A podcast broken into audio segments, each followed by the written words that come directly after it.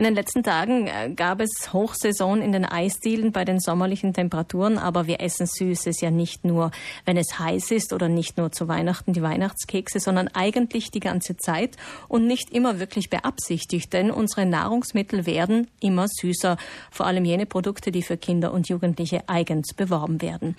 Die deutsche Verbraucherorganisation Foodwatch hat deswegen gestern diesen 12. August zum Kinderüberzuckerungstag ausgerufen. Mit diesem Tag haben unsere Kinder und Jugendlichen den empfohlenen Zucker des Jahres 2019 bereits konsumiert. Und in Südtirol sieht es laut Dr. Michael Koop von Dienst für Diätetik und klinische Ernährung eigentlich nicht viel anders aus. Guten Morgen, Dr. Koop, noch einmal. Guten Morgen. Wieso essen Kinder eigentlich so gerne zuckerhaltige Lebensmittel? Ist das anerzogen oder ist das angeboren? Also etwas Angeborenes äh, ist das sicher auch. Äh, aus der Evolution her sind ja die, äh, die nährhaften, das heißt in der Natur, äh, Gifte sind nie süß. Das heißt, giftige Nahrungsmittel, giftige Pflanzen, giftige Wurzeln, die sind, haben meist einen bitteren Geschmack. Etwas, das süß ist, ist äh, aus der Evolutionsgeschichte fast immer verzehrbar und liefert auch Energie. Und deshalb sind wir vielleicht irgendwie äh, von der Evolution her äh, von Süßen werden wir angezogen.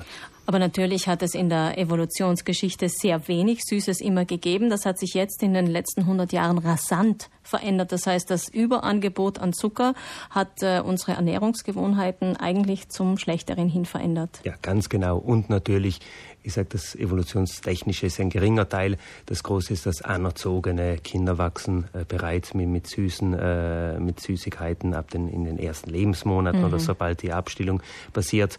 Und äh, natürlich das, der süße Geschmack, das heißt, unser Gaumen gewöhnt sich daran und je mehr Süß wir konsumieren, desto äh, vermehrt suchen wir den süßen Geschmack auch später. Ich habe vorhin auch die Lebensmittelindustrie angesprochen. In welchen Nahrungsmitteln ist denn besonders viel Zucker enthalten?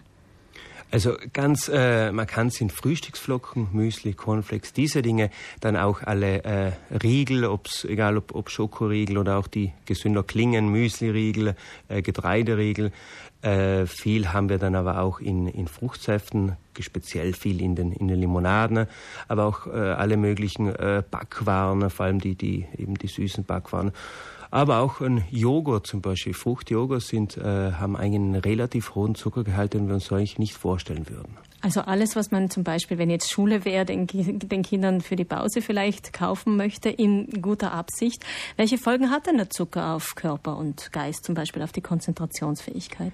Also äh, ein, ein äh, Konsum von einem Nahrungsmittel mit hohem Zuckergehalt führt zu einem sehr rapiden Zuck Blutzuckeranstieg. Darauf reagiert der Körper mit einer Insulinausschüttung und durch diese Insulinausschüttung wird der Zucker wieder gesenkt. Das hat verschiedene äh, Folgen. Das hat erst einmal eine Folge auf unsere Konzentration. Das heißt, die Konzentration nimmt ab, sobald der Blutzucker wieder so rasant äh, absinkt durch diese Insulinausschüttung.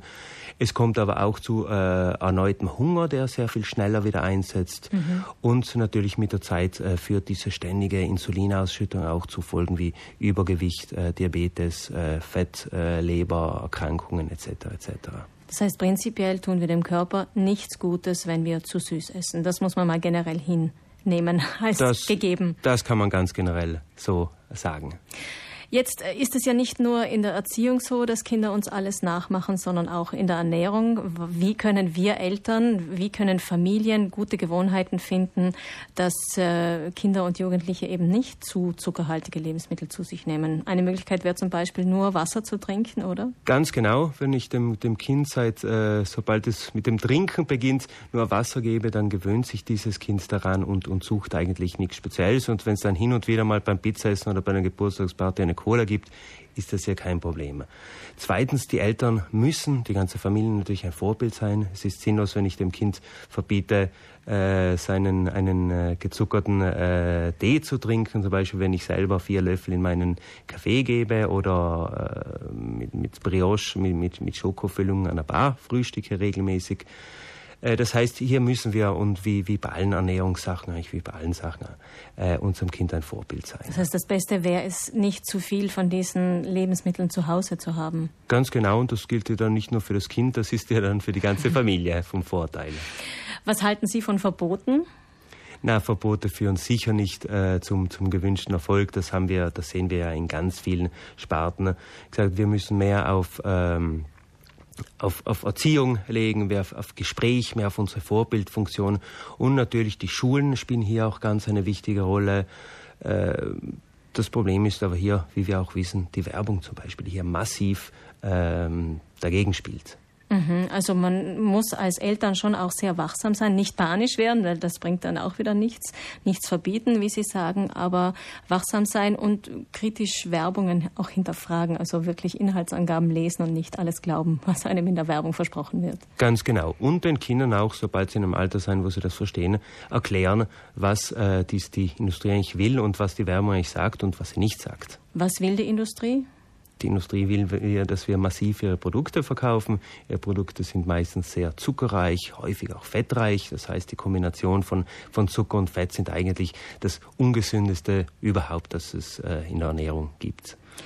Es ist ein Problem, das ja weltweit existiert. Kinder und Jugendliche werden immer dicker, auch Erwachsene haben damit zu kämpfen. Auf lange Sicht muss man vielleicht auch die Politik in die Pflicht holen, beziehungsweise die Politik die Nahrungsmittelindustrie in die Pflicht holen und strengere Richtlinien auflegen. Was sagen Sie, Dr. Koop?